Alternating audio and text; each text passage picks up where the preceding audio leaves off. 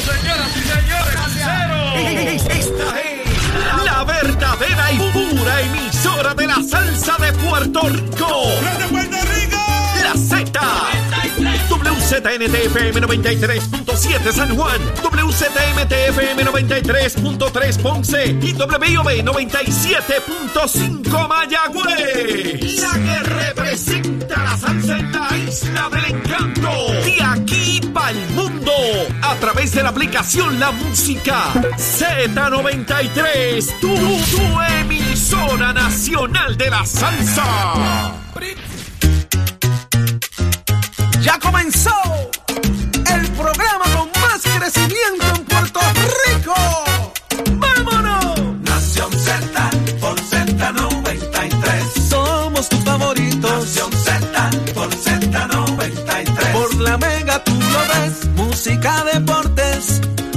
noticias y entrevistas. El programa de mayor crecimiento de la isla mía. ¡Me gusta! Nación Z. Puerto Rico acaba de comenzar una nueva edición de Nación Z por Z93, 93.7 en San Juan, 93.3 en Ponce y 97.5 en Mayagüez. Es Saudi Rivera quien te habla, acompañada de Jorge Suárez, Eddie López, Carla Cristina, Tato Hernández Achero y un corillo gente buenísima dispuestos a llevarte el mejor análisis y la mejor información para que estés al tanto de todo el acontecer boricua a través de Z93. Casi nada, casi nada. Buenos días, Jorge. Buenos días, Eddie. Buenos días, Saudi. Buenos días, Eddie. Buenos días, Puerto Rico. Vamos arriba, que empezó Nación Z, el programa de análisis que a usted le gusta todas las mañanas en vivo por Z93, tu emisora nacional de la salsa.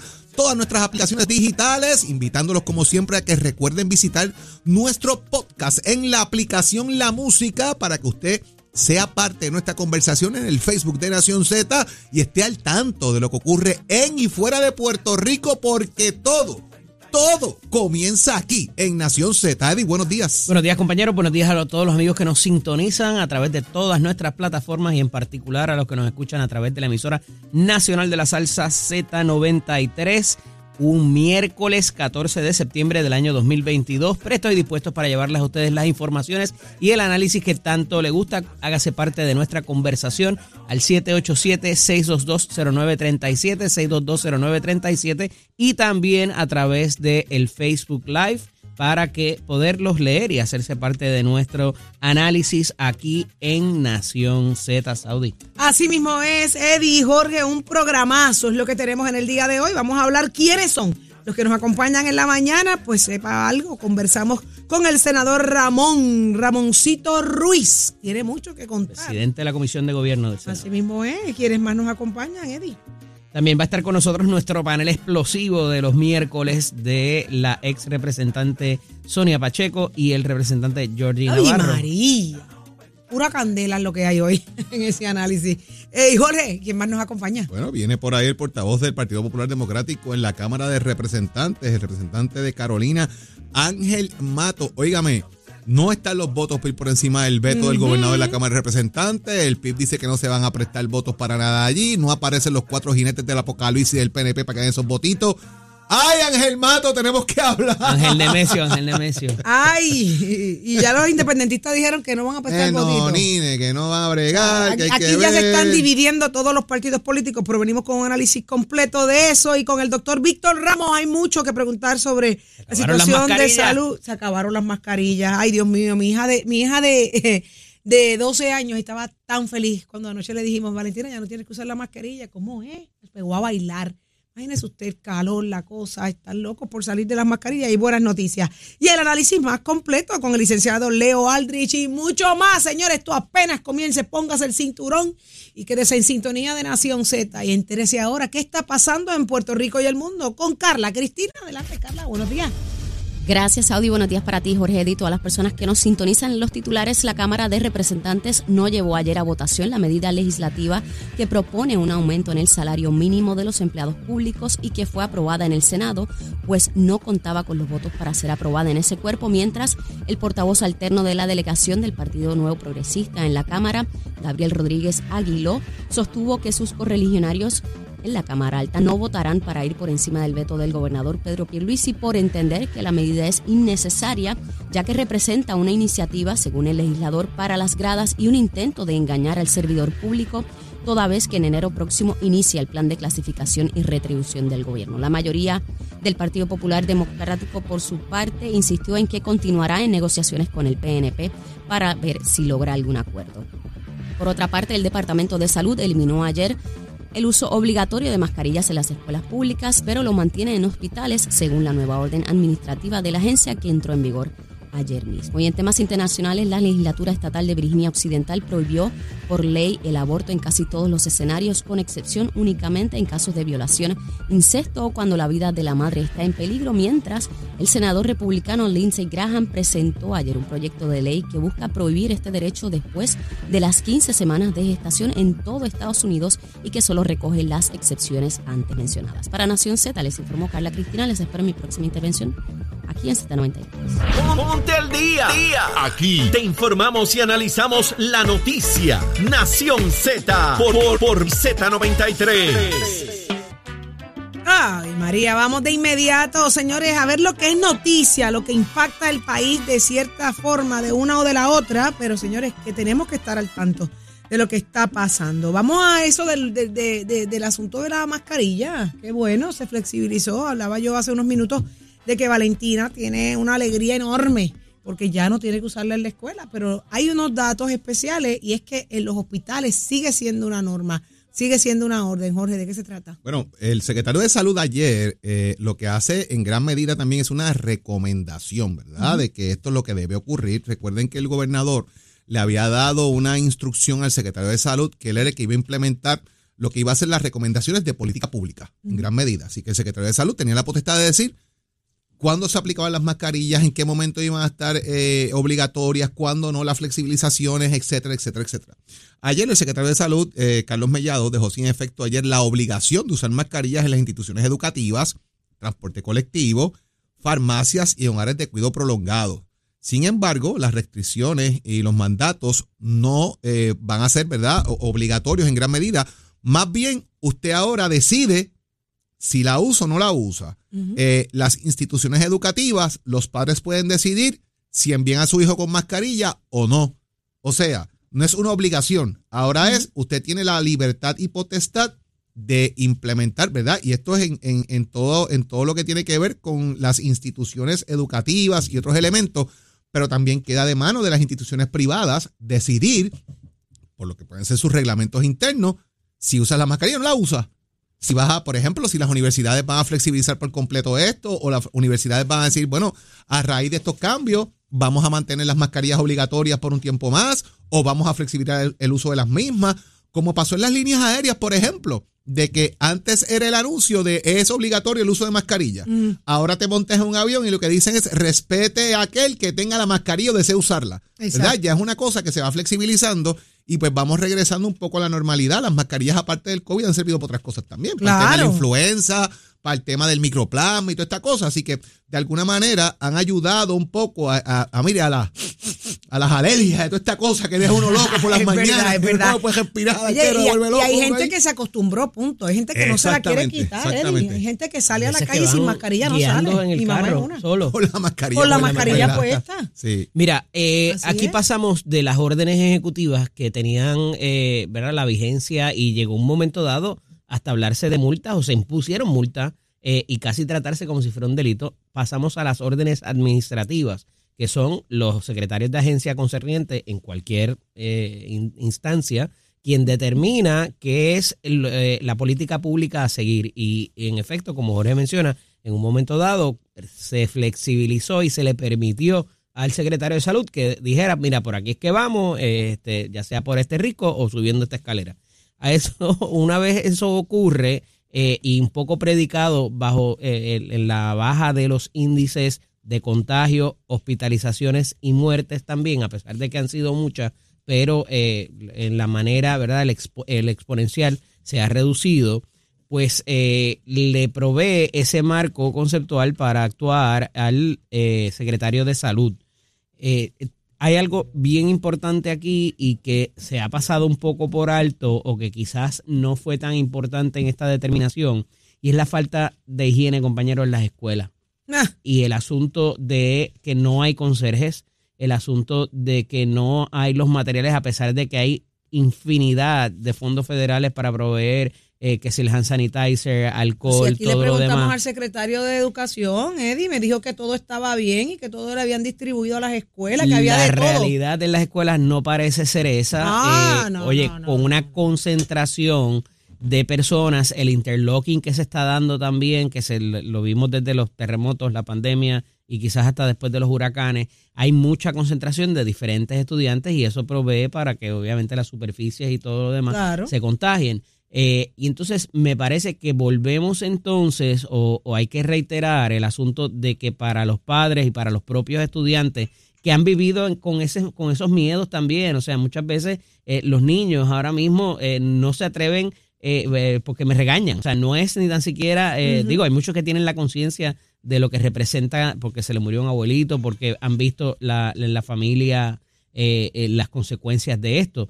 Pero para otros es necesario, eh, ¿verdad?, Eh, crearles esa conciencia todavía de andar con el hand sanitizer, de andar entonces con la, con la, con el alcohol, quizá con el spraycito de alcohol. Este, y algo bien importante que dice Jorge, eh, los- la, el polen y lo que es Los los, polvos de- del Sahara también han prevenido mucha condición alérgica o asmática y eh, con la gran población de asmáticos que tenemos. Y esto pues pudiera también agravar esas condiciones en los niños. Al final del día habría que ver en las próximas semanas si esto va a agravar nuevamente los índices de contagio o si por el contrario este, vemos que permanece igual y que no va a tener un, afec- un efecto multiplicador en, en las tasas de contagio nuevamente. Vamos a ver, lo cierto es que eh, es voluntario. Ahora mismo la gente decidirá si se la pone o no se la pone. Tú dijiste algo bien, bien, bien interesante. Lo, dijiste- lo dijeron ambos, el asunto de los, del polen y el asunto de otras cosas se ha convertido en un preventivo y esto lo aprendimos en el proceso, así que cada cual decidirá si la usa o no. Ahora, estoy de acuerdo en el asunto de los hospitales y me, me, me llama un poco la atención el asunto de las farmacias, porque quien va a la farmacia prácticamente va a buscar eh, algún tipo de medicamento por X, Y cosas y casi siempre pues el catarro es una de las principales.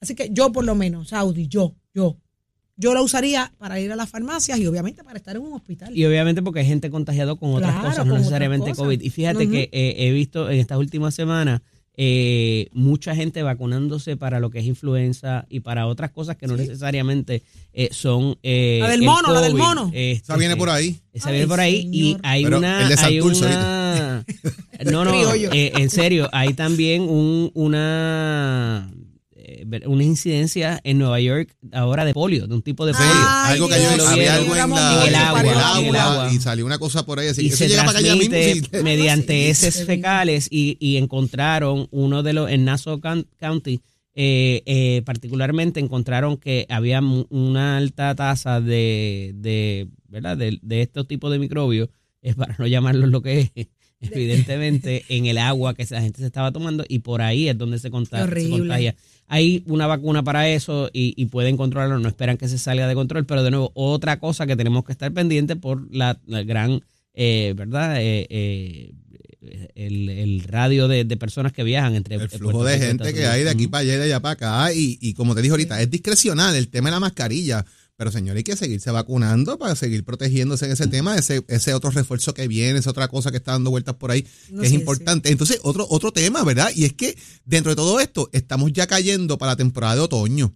Y el Ah, clima sí. cambia. Sí, ya y empezó- ya entonces empezó empieza el frío, empieza la cosa, y aumentan sí. las alergias y las mañanas frías, Ah, los sí. cambios de temperatura. Entonces aquí hace calor, que nos estamos aficiando de 102 grados de índice de calor. Si no le pregunto a Carla ahorita que me diga. Y a las 3 de la tarde se manda un aguacero que uno no sabe la hora que. Entonces, ¿sabes? Se enferma cualquiera, La chero. naturaleza, la, la transformación de árboles, plantas, en ahora en otoño, eh, eh, es válido el asunto de los hongos y todo eso. Pero nada, volvemos. Usted y el Sargazo, que hay serio Sargazo problema nos en ataca, sargazo sí. para las costas. Así que, que que sea su decisión. Vamos a ver qué, qué tiene que decir eventualmente la gente, pero entendemos que ya es una buena noticia. Pero se quedó Mira, se quedó el veto del gobernador si lo que tenía era que llegar a la Cámara para que los populares, los PNP, los independentistas, cada cual hablara para su lado. ¿Qué pasó aquí, Jorge? Bueno, pues tal y como habíamos un poco eh, comentado el día de ayer, es que faltaban unos votitos ahí en la Cámara que eran importantes, necesitaban cuatro, digo, partiendo de la premisa de que todo el mundo votara igual y dejando la delegación del PNP fuera, específicamente, ¿verdad? Y como digo igual, es que esto se aprobó unánime eh, la primera vez en los cuerpos legislativos.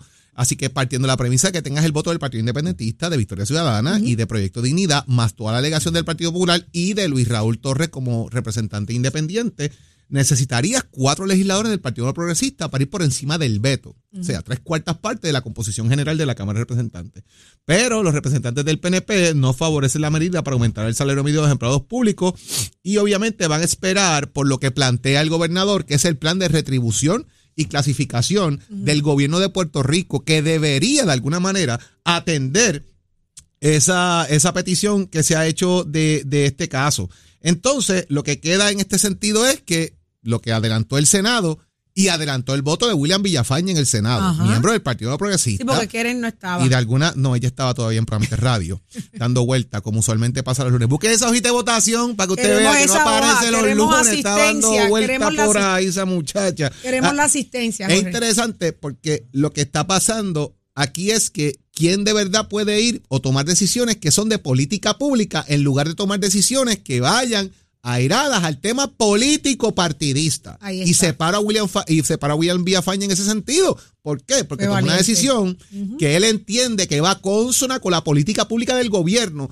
versus, diantre, me le voy por encima al gobernador ahora y si después no me firme el proyecto tal o me veta los chavitos que quiero para tal cosa. Me castigan, y me entonces castigan. empieza el miedo y el castigo. Mire, been there, done that. Yo, yo- yo sé cómo funciona el mambo, tú sabes, estuve ahí, pero por eso lo estoy diciendo, porque empieza el tirijala este de las presiones, de aguanta, porque viene, la pregunta es, ¿cuándo sale el plan? ¿En qué momento sale este plan de reclasificación y retribución de los empleados públicos? ¿Cuándo va a haber ese efecto? ¿Esto ya se habló con la Junta? Porque la pregunta es esa. Van a hablar de dinero, señores. Eso se habló ya con la Junta. Se cuadró para que el próximo presupuesto, si es que entra en vigor, ya se esté contemplando eso. Fíjense que ahora iban los empleados de trabajo social del gobierno, los empleados del sector privado también. ¿Qué pasó con ellos? Ahí entra una nueva academia de oficiales correccionales. Se tomó en consideración ese salario. Se tomó en consideración el aumento de salario que están pidiendo los oficiales nuevos. O sea, yo creo que tienen que bregar con muchas cosas a la vez. y Estamos hablando de chavos. Y no hay chavos federales porque no son recurrentes, Saudi, para tapar rotos de nuevo. Pero lo- la realidad es que la inflación tiene a todo el mundo asfixiado. Esto no es un asunto que, que- que pudiera esperar. Las deudas no esperan, los compromisos no esperan. Usted tiene que comer a hoy ahora. Entonces la- los chavos no dan. Entonces tenemos que seguir esperando por un plan, por un proyecto, porque está basado en lo que la Junta dijo. Pues la Junta tiene que atemperarse, tiene que pensar en que esta realidad es la del mundo entero y Puerto Rico no es la excepción, Eddie. El 19 de enero del 2022 se llevó a votación este proyecto y bajó unánime en ambos cuerpos. El 27 de enero, una semana después, mm, eh, un día, trae el gobernador el asunto del plan de, clasificación y retribución del gobierno, que lo está trabajando la Oficina de Administración y Transformación de los Recursos Humanos. Y para enero de este año es- está en función, debería estar en función, aprobado y consono con un anuncio conjunto que hicieron con la Junta de Supervisión Fiscal y el aumento que se provee dentro de estos planes de clasificación y retribución van a ser mayor que el que se propone en la medida y va a cubrir más gente porque cubre a unionados y no unionados. Por tanto, es más abarcador y es por eso que el Partido Nuevo Progresista o la delegación en Cámara, particularmente ayer, no sé si de momento se dieron cuenta eh, y, y- se percataron de que eh, eh, era leyeron el proyecto y, y- o la política pública de lo que el gobernador anunció y se dieron cuenta que inclusive es mayor la, ampli- la amplitud de lo que va a cubrir los empleados que van a cubrir y se dan unas reacciones interesantes. El senador William Villafañe habla de que por una cuestión de principio y por él haberle votado a favor, como todos los legisladores lo hicieron, él tenía que mantener su posición de que por lo menos se garantizara esto mediante la legislación. Esto obviamente tiene el efecto político que hablábamos ayer contra el gobernador, ¿verdad? Y, y de alguna manera adelantar, como decía Jorge, eh, que pudieran recibirse llamadas de eh, su potencial contrincante a primarias para, para adelantar esa, esa línea política.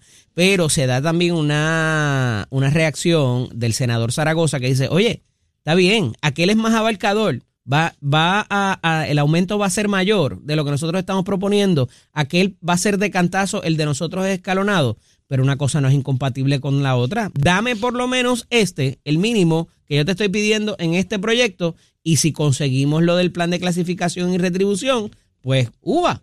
Podemos tener, eh, ¿verdad? Un, un tope entonces. Garantízamelo por ley, porque el otro viene siendo un tema ejecutivo, Eddie.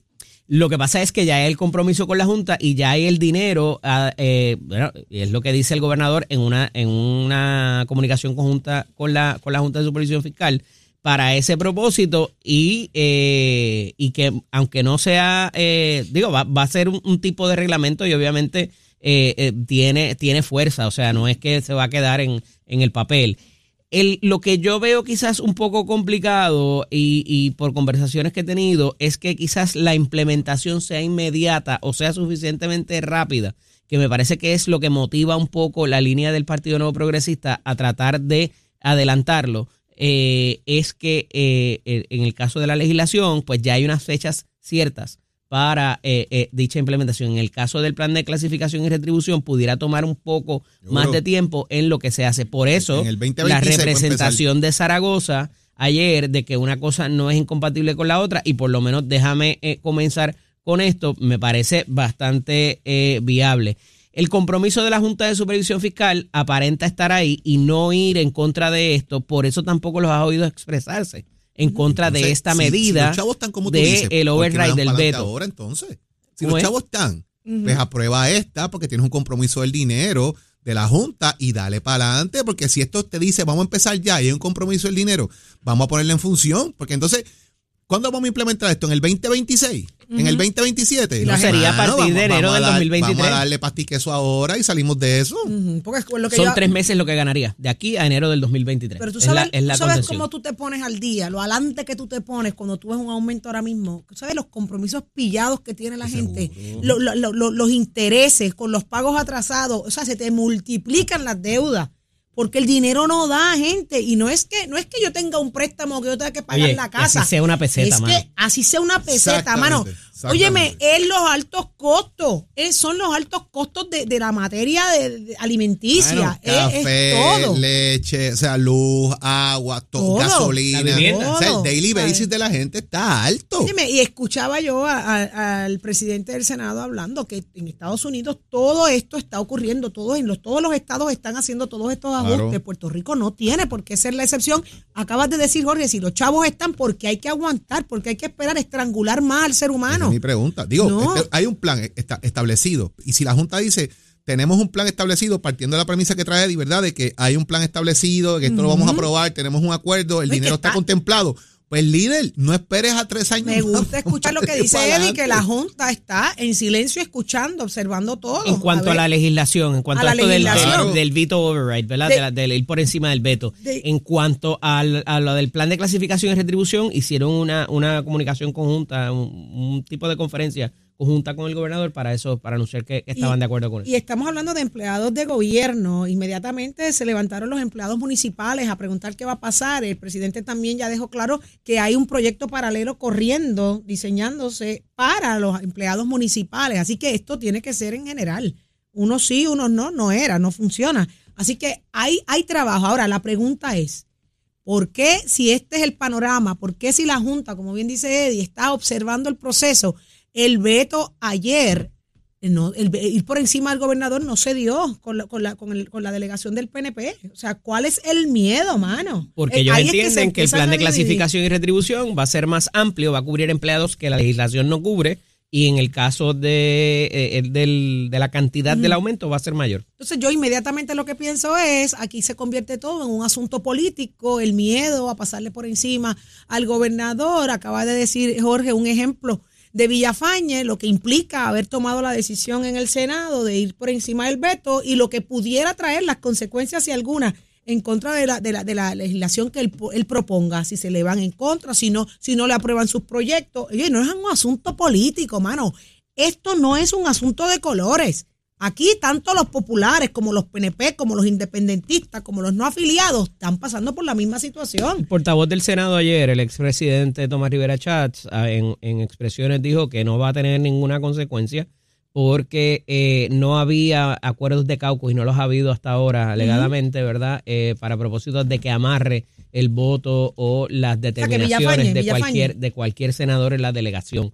Este, y que no estaba obligado porque no había un acuerdo, no había eh, eh, un amarre en ese sentido de cómo iban a actuar, que le quedaba a cada cual libre de hacerlo como, como fuese, y más aún cuando ya a este proyecto le habían votado a favor unánimemente todos los legisladores, tanto en Cámara como en Senado. Yo, yo tengo que reconocer algo. Hay, hay algunos legisladores, algunos señores, que están comenzando a cambiar su mentalidad.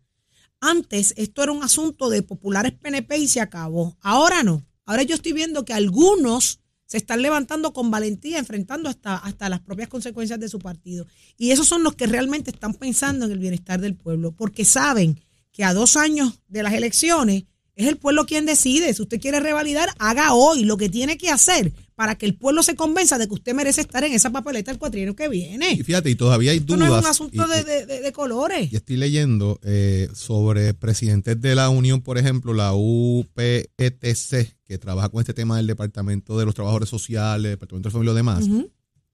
Ellos están planteando, plantea precisamente la presidenta, de que, y me parece que eso debería aclararlo, lo que están trabajando con el plan de retribución y clasificación, que todavía hay empleados que quedarían fuera dentro de ese plan de retribución y clasificación de beneficio de aumentos. Y están pidiendo que se aprueben proyectos que están en la legislatura precisamente Pero ese no. como el, como el 563, que se apruebe precisamente porque ayudaría a que los que queden fuera de ese plan de retribución y clasificación reciban la- la- el dinero o los aumentos Más adelante en otra legislación, porque esa no, la- no los cubre. Pues lo- eso es lo que están pidiendo, que se atienda a la, la, la 563 dejaría, o sea, ellos piden que se apruebe porque la 563 eh, haría justicia a los que están fuera de ese plan de clasificación que tiene el gobierno puesto. Entonces sería parte del proceso. ahora. No, me parece que está equivocado, o sea, porque tienes unionados y no unionados. Habría que legislar para, a- para un aumento mayor para los unionados, que me parece que es lo que le está trayendo. En la 563 está cubierto unos y otros no. En el plan de clasificación y retribución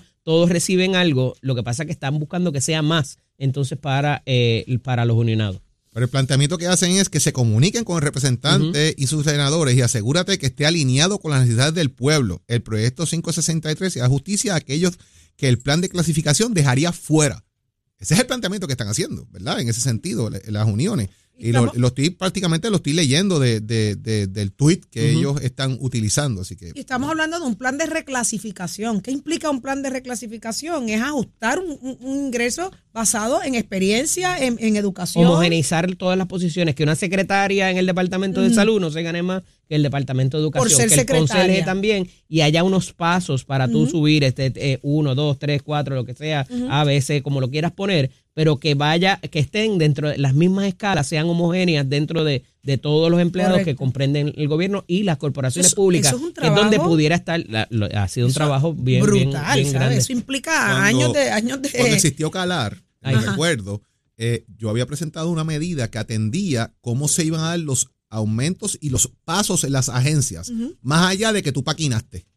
Más allá de que levantaste chavos en la, en, en la campaña. Vaya que ¿verdad? tú paquinaste, y hoy se eres hizo y se aprobó de hecho para manejar eso, de que hubiesen exámenes, de que hubiese un proceso de evaluación por tiempo, por experiencia, por educación, más allá de que tú eres pana mío y me ayudaste en la campaña. Y eso es posible, Jorge. Sí, vamos, es posible porque vamos, se, es se posible, aprobó, se Jorge. aprobó y se han llevado casos precisamente basados en esa ley de gente que dice, mira, este le dieron unos pasos cuando yo estoy mejor preparado que Ese él. Y aquí está el caso y se llevó y se han manejado y el Departamento de eh, Recursos Humanos tuvo que trabajar con este tipo de casos y atenderlo. Porque hay personas ¿Y qué hacemos con los tirapiedras? que Los que se jugar, dedicaron a tirar piedra en toda la campaña, no Saudi. tienen preparación académica y hoy son director vamos, general vamos, del Servicio Nacional de, de Inteligencia de Puerto Rico. ahí vamos, que no existe, gracias a Dios. Pero Tú ahí no puedes vamos. quitar derechos. Yo- Tú puedes eh, homogeneizar los derechos, pero no se los puedes quitar los que ya los El tienen. tema es el y ahí vamos, porque parte del problema es cuando la persona una persona que se gradúa por- con maestría, por ejemplo, Ajá, que dejó las que, y otro que- y pegadas. otro que tenga maestría igual, pero tiene 15 años de experiencia, como tú sopesas precisamente que la preparación académica sea la misma, pero hay unos años de experiencia que cuentan en la milla larga. Pero no es del partido. Y ahí donde Pero no es del partido del gobierno. Este tipo de mecanismos Ajá. para equiparar eso. Y hay leyes, esos fines ya hechas. Esa es complicada. Claro, Esa es complicada. Eso está bello. Pero lo hicimos. Yo la hice. Porque los años de experiencia no necesariamente te dan, ¿verdad? Igual, viceversa. La, la escuela no te da la experiencia y la experiencia no te da también la formación Claro. académica. Eh, pero, eh, pues, más o menos tú coges el currículo de la persona y, y ves, ah, pues mira, este es especialista en esto, se graduó de esta u otra cosa. En el caso de la experiencia es un poco más complicado tú, eh, eh, cómo, cómo, la, cómo la llevas para procesos de esos aumentos y de, esos, Bueno, y de si, esas escalas. si me dejo llevar por esa, pues nombrar a Javis mañana a dirigir el departamento ese de, Por los años de servicio. los años de Deja, servicio. deja, deja de estar Ah, pues, inventando. pues, que eso es si una me dejo llevar falacia, por es una mentira, si es una crueldad que están haciendo en contra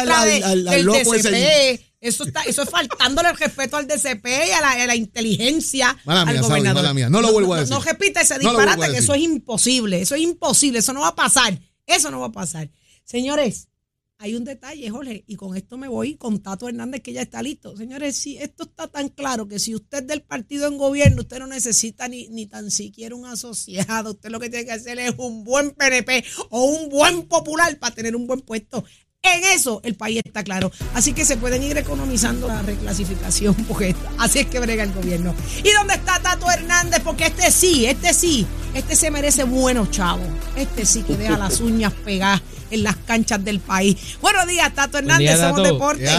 Muy buenos días, muy buenos días para todos. ¿Cómo se encuentran ya en el estudio? Saludos a todos, a Saudi, a Eddie, a López, a Nicole, a Lachero, a Raúl, a Pacheco, a toda la ganga. ¿Cómo se encuentran? Felices Saludos. de que estás con nosotros y que hay buena información.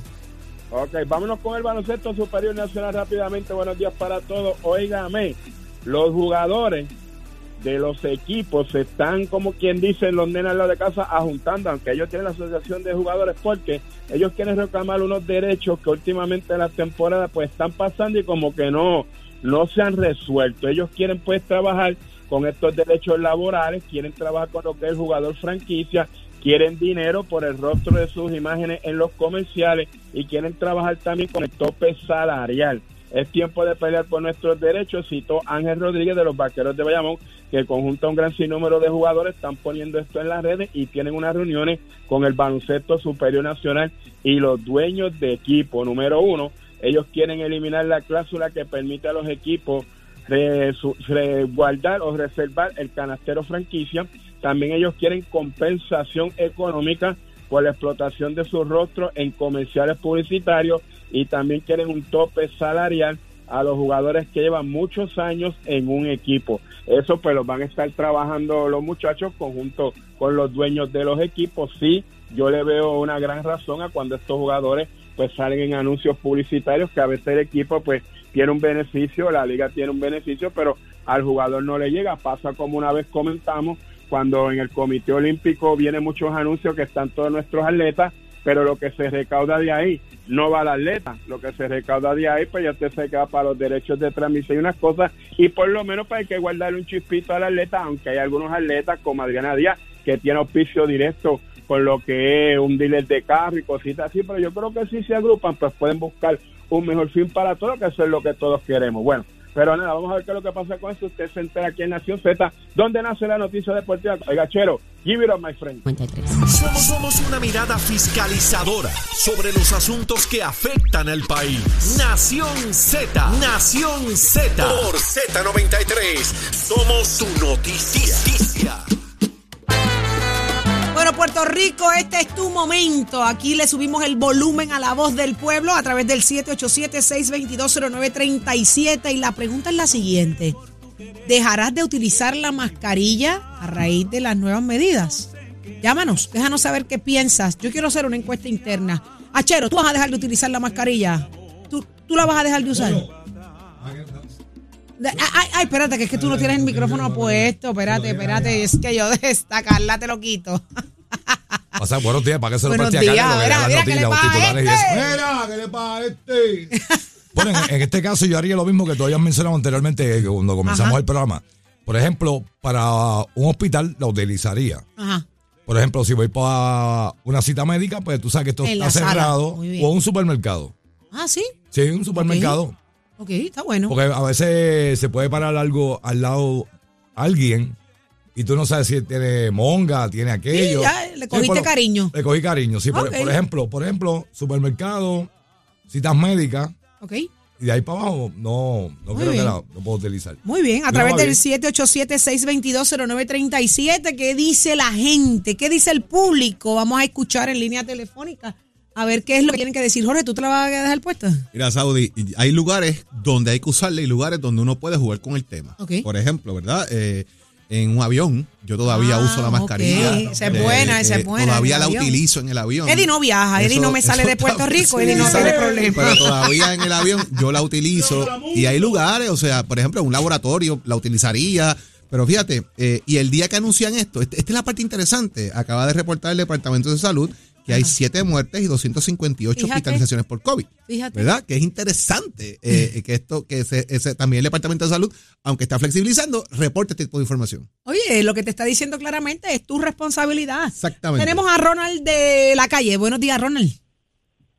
Gracias, buen, buen día. Ronald, ¿vas a usar la mascarilla? Bueno, honestamente, me da, me da un poco de curiosidad porque a veces digo, la uso en ciertos sitios donde la exigen, bien, chévere. Pero hay otros sitios donde normalmente nos vamos con mascarilla y es como si no hiciéramos nada. Entonces digo, ¿para qué la mascarilla a la larga si te puedes contagiar en cualquier lado? Ok, ¿cómo qué? ¿Qué lugares, por ejemplo? Por ejemplo, vas a ciertos restaurantes, si el protocolo es para restaurantes, tú vas a ciertos restaurantes donde todo el tiempo te dicen, ah, ok, la mascarilla. Y ahí vas a otros mismos restaurantes y no la exigen igual. Entonces tú dices, ok, eh, ¿deberíamos usarla o no deberíamos usarla?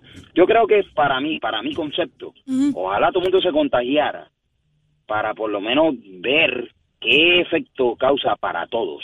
Si no, pues no lo usamos o la usamos. Pero la generalidad es bien poca. Para poder decidir cómo usarla o cómo no usarla, O sea, pero deberíamos tú, estar tú la vas a misma dejar, tú vas a, a- tú vas a continuar utilizándola. No empecé a la orden. Obviamente lo, lo hago porque respeto, primeramente que yo no soy puertorriqueño, soy de Colombia y la ley aquí, pues ¿Resides exigen de aquí? una manera u otra hacerlo. Ok, lo hago en ciertos sitios, pero yo digo, cumplo con esa ley, pero a la larga, en el mismo sitio donde estoy, hay otra gente que no la usa. Entonces Ok. digo, ¿qué estamos haciendo? ¿Quién respeta a qué? Si el, puer- si, o sea, si el puertorriqueño dice, esta es la ley que dice que en los restaurantes hay que hacerlo, y no digo porque sea colombiano. No, no, es que te vas a enfermar igual. Si eres puertorriqueño, colombiano, americano, gringo, como sea, te vas a enfermar igual. Eso no, no, no y te la, exime. y la ley dice, tienes que usarla en estos sitios y tú vas a los mismos sitios donde la ley lo dice y no lo usamos, pues a la larga nos vamos a contagiar todos. Yo Así digo, bueno, es. contagiémonos todos. Bueno, pues te agradecemos, Ronald, tu opinión acá en, en Nación Z. Gracias por tu sintonía. Tenemos a José, enfermero José. Buenos días. Buenos días. Buen día, Buen José. día, bienvenido a Nación Z, José. Hello. Sí, Te adelante. escuchamos. Sí, mira, este, yo no, yo no, yo no de- dejaría de utilizarla porque yo soy una persona que no puede beber medicamentos, sea, si me enfermo con ese, con ese virus, sería muerto para mí, porque si eso viene fuerte como quien dicen, este, pues yo no dejaría de usarla porque es mi salud Claro. y pues, este, mi vida se pone en riesgo. Claro, de igual manera tienes la libertad de que en el momento o el día que no la quieras utilizar, tampoco tienes que usarla, así que está a discreción, definitivamente. Sí. ¿Qué aprendiste con el, con el asunto de la pandemia, el uso de la mascarilla? Pues mira, yo de este yo yo, yo soy una persona de que, que a mí no me gustaban eh, esas cosas y ahora le he aprendido a utilizar. Le he cogido cariño a la Le cogiste mascarilla. cariño, esa es la línea, le cogí cariño a la mascarilla. Muchísimas Sí. gracias, mi amor, cuídate Ah. mucho. Muñeca, lo importante es que te cuides, ¿ok? Ahora sí te a José, enfermero. Me interesa escuchar Hello, su opinión. ahora. Buenos días, José. Ahora ¿Escucha? sí, ahora sí. Estabas Ahora ahí sí. peleando, ¿ah? José, ¿la vas a dejar de días. usar? Buenos días. Mira, eh, primero que nada, gracias por la oportunidad. Gracias a ti. Yo los escucho todos los días, de, desde que me levanto hasta que por lo menos llego a mi trabajo, hasta bueno. lu- lu- luma, lumita y lumera. Hasta Leo, hasta Leo ahí, porque te- ya, ahí tienes que Leo. empezar a trabajar. Sí, Eh, le estoy llamando para notificarle que los enfermeros y enfermeras de Puerto Rico eh, tenemos organizado una manifestación el día de hoy. La prensa Anda. pues no nos ha cubierto, no nos ha dado la oportunidad, obviamente. Sí, por eso tomo la oportunidad, Saudi. Adelante, Los adelante. enfermeros y, las- y los enfermeros y enfermeras de Puerto Rico vamos a tener una manifestación hoy a las 4 de la tarde ¿Dónde se van a estar eh, reuniendo? en el Escambrón, de camino a la Fortaleza y de camino, obviamente, primero al Capitolio.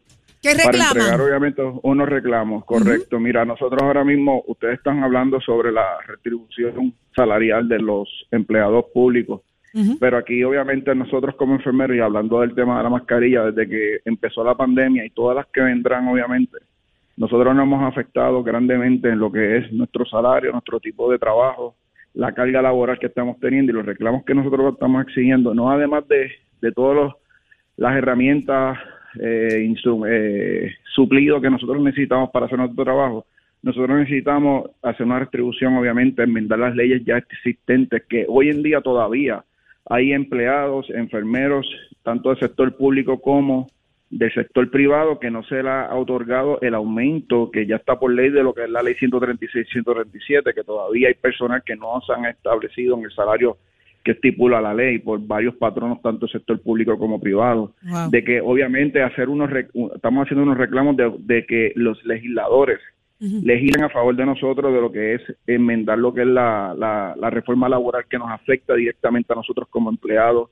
de que nosotros mismos, ahora mismo como enfermeros, nosotros por la escasez de personal se nos está duplicando el- eh, la cantidad de pacientes a cargo por menos por, por, por igual salario por no salario aumentado y tenemos más trabajo. Estamos aquí ha habido un éxodo masivo aquí se, se están hablando de los médicos que eh, están escasos pero se van a quedar sin enfermeros el enfermero que Eso se es está yendo José.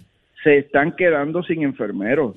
Nosotros tenemos una nuestra nuestra marcha se llama eh, eh, se nos va la vida a los que dan vida. Ese es el, el- el Genial, poderoso, poderoso. Dan- se, nos va la vida a los que estamos salvando vida y realmente a- hablamos, o sea, estamos yo, ¿verdad? Emplazo a los médicos que si quieren, por eso eh, decidimos hacerlo a las 4 de la tarde para que todo el personal de enfermería que sale a las 3 de la tarde se pueda integrar, para no afectar el tránsito eh, en la mañana a nadie, para que obviamente legisladores que estén escuchando, que sé que los escuchan, Claro. que nos esperen en la fortaleza. Nosotros tenemos un listado de los reclamos, queremos también una sesión contributiva para que nos sobre un poco más de dinero al año. Nosotros no estamos cobrando lo que se, se estipula la ley. Que nos den unos bonos, por lo menos por ley, unos bonos de reclutamiento y unos bonos de retención a estos centros hospitalarios, De acuerdo. como hubo hace 15 años atrás, 20 años atrás. Aquí te reclutaban en hospitales y te daban un bono de reclutamiento de 3 mil dólares en el primer año y mil dólares de retención anual. Todo eso dejó de desaparecer. Aquí ahora mismo el dinero no nos da. Yo trabajo en un hospital en Bayamón en el cual se, eh, con el alza de gasolina yo estaba trabajando para gasolina. Wow. Y así tengo un montón de compañeros que trabajan Que de viajan. una hora de distancia, sin estoy contar el peaje. O sea, estamos hablando que el sueldo de nosotros se nos ha hecho nada. Entonces, muchos de los enfermeros de aquí de Puerto Rico, al tener reciprocidad en, en licencia en varios estados en Estados Unidos y coger un, un board de Estados Unidos y irnos, no regresan. Sí, van, y no muchos regresan, enfermeros de aquí están emprendiendo en negocios para no irse de Puerto Rico y dejando la enfermería. Eso es Aquí así, vemos conozco, conozco una pareja, una, una pareja de esposos que, que enfermeros ambos y prefirieron hacer su propio negocio y salir de las condiciones en las que estaban trabajando. Nadie que- nos está, nadie nos está atendiendo. Aquí somos 40 Pero mil tú sabes lo que aproximadamente pasa. José, que hoy, hoy a las 4 de la tarde, eh, esa convocatoria que ustedes tienen de enfermeros va a ser un éxito, lo vamos a declarar, ustedes se van a hacer sentir donde tienen que hacerlo y ustedes van a tener su espacio. Eh, aquí en Nación Z nos sentimos contentos de que, que, eh, esta información haya trascendido. Sabes que cuentas con nosotros, es tu casa, la casa de los enfermeros es esta, es Nación Z. Así que vamos a repasar hoy a las 4 de la tarde la convocatoria de enfermeros de Puerto Rico en el Escambrón, ¿correcto?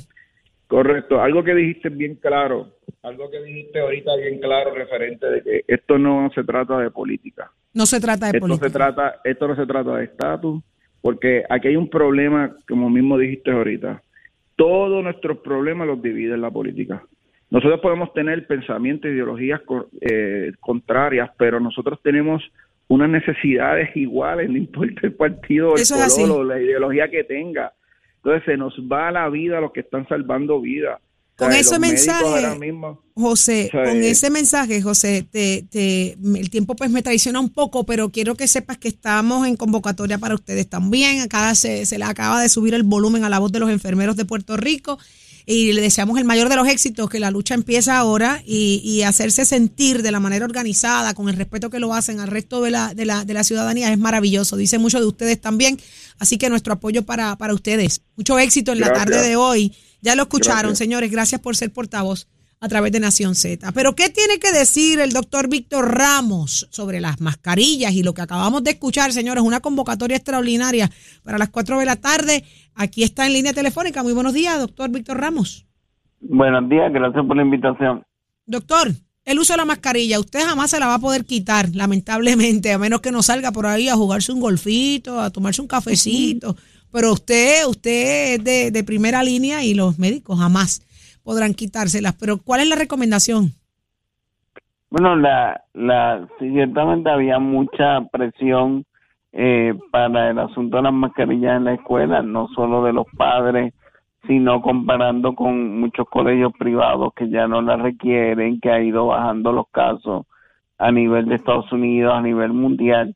Y, y eso es verdad, pero el problema es que si usted quiere usar ese argumento para no usar las mascarillas, y, decir que el CDC lo dice, pues el CDC dice que le tiene que poner la vacuna a los niños, por lo menos, si no va a usar la mascarilla, llévelos y vacúnenlos, las vacunas están ampliamente disponibles desde los seis meses de edad, tenemos una cobertura muy bajita, entre seis meses y cinco años, menos de 10%, 72% estábamos en los de 5 a 11 y, y son el grupo que está teniendo más contagios en estos momentos y más hospitalizaciones. Así que, y obviamente además de proteger a los niños, tenemos que proteger a los adultos mayores que también viven con ellos. Así que si no vamos a, vamos a permitirle no usar las mascarillas, usted tiene que ser responsable y, y, darle el ejemplo a su hijo, vacunarse usted con el refuerzo de Omicron nuevo y llevarlo a ellos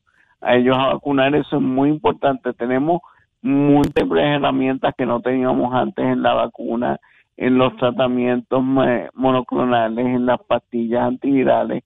No hay razón alguna para no utilizar todas esas herramientas que tenemos ahora. Si queremos flexibilizaciones, sabemos que va a haber más interacción y van a haber más casos. Así que tenemos que usar el resto de las herramientas que tenemos. Muy bien, ahí está, Eddie. Eh, pero doctor, buenos días. Eh, está, está parecería como que no está de acuerdo con, con ese asunto por lo que, eh, ¿verdad? Por lo que puedo colegir de sus palabras. Bueno, no, eh, el asunto, la, la realidad es que nosotros tenemos que ser altamente responsables. Nosotros muchas veces nos queremos comparar con otros países. Nuestra media edad es 40 años más que la mayoría de los países en el mundo. Así que nosotros tenemos una población adulta mayor muy, muy grande que tenemos que proteger y el ejemplo empieza, tenemos para proteger a adultos mayores, empieza por, lo, por sus nietos y sus bisnietos. Así que hay que tener eh, protegidos a los nietos y bisnietos con su vacuna en todo momento para que entonces puedan interactuar con el resto de las personas y a los niños también le puede dar enfermedad severa y y termina y terminar siendo algo muy peligroso para ellos también y es una ruleta rusa. Pero díganoslo así mismo, eh, doctor, no está no está no está conteste con esta flexibilización.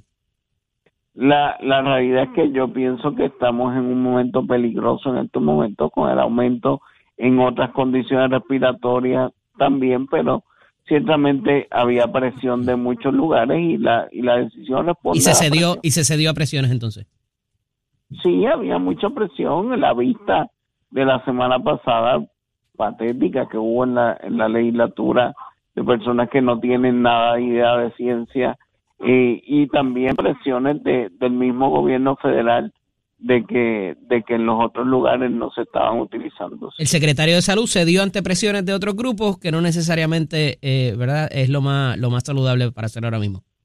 Bueno, hay una, hay una realidad científica que han ido bajando los casos aquí en Estados Unidos, en el mundo. Pero, pero la, la realidad es que nosotros no nos comparamos con, con otros lugares, ni de Estados Unidos, ni de otros lugares, por nuestra media de edad mucho mayor. ¿Es un error hacer esto, doctor? ¿Sí o no? Eh, va a aumentar los casos. ¿Es un error? ¿Sí o no? Eh, bueno, lo que pasa es que depende de cómo vaya evolucionando a largo plazo. Si, si se sale de control y empieza a haber megabrotes en las escuelas, pues, pues, pues ciertamente va, va ¿Y a usted un entiende que eso es lo que va a pasar? No necesariamente, pero para que eso no ocurra hay que empezar a vacunar a todos los niños Doctor, que no se hoy han se vacunado. reportan 200 y pico de hospitalizaciones, eh, creo que 20 eh, y pico de, de personas que fallecen lamentablemente a raíz de, del COVID. Y obviamente siempre hemos mirado el número de las hospitalizaciones como el punto de partida de que las cosas están controladas o no. 200 y pico, pues es bastante controlado versus 500, 600, ¿verdad? Que es el número que siempre se da como un número clave de que la cosa ande mal. Eh, se anuncia esta flexibilización, ahora queda en manos de la responsabilidad nuevamente individual y de los patronos y de las escuelas y de cada quien y de las familiares de cómo manejar Y esto. y- Volvemos y a pasar la papa caliente para adelante. y de los y de los padres la realidad es que los niños siguen el modelaje de sus padres si sus padres usan mascarilla y siguen las reglas los niños lo van a hacer si sus padres están al garete pues los nenes van a estar igual Ay, Dios mío, yo estoy al garete. Yo que le celebré a la mía. Yo estaba contenta, doctor. Estoy bien al garete, doctor. Bien al garete. La mía de 12 estaba contenta, doctor. mire, porque, doctor. porque se acabaron las mascarillas en la escuela. Doctor, Saudi Ay, puso hasta santo. cupcake ayer para celebrar Ay, que se habían acabado las mascarillas. doctor, pero nada, usted tiene toda la razón, obviamente su bagaje, su experiencia, su profesión no- nos hace pensar, detenernos a pensar si en efecto eh, vale la pena o no quitársela, ¿verdad? Y ahora es como dicen, la salvación es individual. Su, su, su, su repaso con el tema Y para en- nosotros es bien valioso. y, en estos momentos lo más importante es vacunarlo Vacunarlo. vacunarlo es lo más importante Ay, señor. Doctor, acabamos de escuchar a- la llamada que anterior a, a la suya. Hay una convocatoria de enfermeros de Puerto Rico. Hoy a las 4 de la tarde están haciendo unos reclamos eh, muy válidos a mi entender. Usted desde el field, desde ahí, desde, desde el epicentro, donde ellos también trabajan, laboran. eh, ¿Qué opinión le merece esta convocatoria a, esta marcha y esta Bueno, manifestación? to- todos los profesionales de la salud se merecen eh, una condición de trabajo digna, un, un, un respeto, ¿verdad? No, todos desde que trabaja en un hospital, que trabaja en una clínica, desde, desde la persona que, que hace mantenimiento hasta el médico que tenga la especialidad eh, más, más, más alta, más, más, más especializada, necesitan respeto, necesitan y ciertamente el éxodo no es solo de médicos, es de todos los profesionales de la salud. Y, y muchas veces es verdad la- el asunto de que no solo es la mala paga, es las condiciones de, de trabajo que se tienen comparado con, con, con otros lugares y, y muchas veces la gente prefiere hasta ganar menos pero no tener la carga de trabajo que, que se tiene aquí que es muy muy onerosa pa- para los enfermeros En efecto, las descripciones que hizo José, la llamada anterior, eh, eh, son reales, doctor, ¿verdad? El hecho de que ahora hay más, más pacientes, menos enfermeros, más carga, eh, más presiones, más exposición eh, a, a muchas cosas y, y la paga sigue siendo la misma. Así que, eh, entonces, usted entiende que está de acuerdo en que eh, ellos se No, manifiesten no, en el día de hoy. no, definitivamente el colegio fue eh, trabajamos mano a mano en que se aprobaran los los aumentos salariales que no eran los que esperábamos. Después fue más bajito y además de más bajito los hospitales privados lograron que fuera más tarde. Entonces después se quejaban de que no tenían empleados pues si no le estás pagando lo correcto así mismo es. Y así mismo está pasando en, un cierto, en otros sectores también del país. Así que esto es, esto es una, una, una regla general por lo que estamos viendo. Así que, doctor Víctor Ramos, muchísimas gracias por estar con nosotros acá en Nación Z en la mañana de hoy, por su valiosa información y opinión relacionado a- al tema de la salud. Que esté muy bien, este es su casa siempre. Excelente día, doctor. siempre. Muchas gracias. Señores, ya está listo Tato Hernández. ¿Qué está pasando en el mundo del deporte? De eso sabe él y mucho más. Adelante, Tato. Buen día. Vamos arriba, vamos arriba, vamos arriba, vamos arriba. Saludo al doctor que es contemporáneo en estudios conmigo y es de Vega Baja, la ciudad del Melao Melao. Así que muchos saludos para él y su familia. Mientras tanto, nosotros nos vamos acá con algo que está pasando en la NBA, como dicen mis vecinitos, la NBA. Y mira lo que está pasando, óigame, se le cayó la máscara de Mac is out al dueño de los Phoenix Suns, Robert Sarver, que también tiene equipo de las damas en la NBA, porque aparentemente lo suspendieron, no, está suspendido por un año y una multa de 10 millones de dólares, porque este tipo, este caballero en el trabajo, tenía unas diferencias de su organización y una investigación reveló que la empujó la ESPN que este caballero tiene unos grandes problemas de racismo hostiles de parte de él hacia sus trabajadores e inclusive que despidió un montón de gente por ser de color. Todo esto, pues ya usted sabe, fue a corte, se lo aprobaron y en dictamen sale que está un año suspendido, no puede visitar ni las prácticas, ni el equipo, ni el que vende hot dog, ni las operaciones del equipo por un año.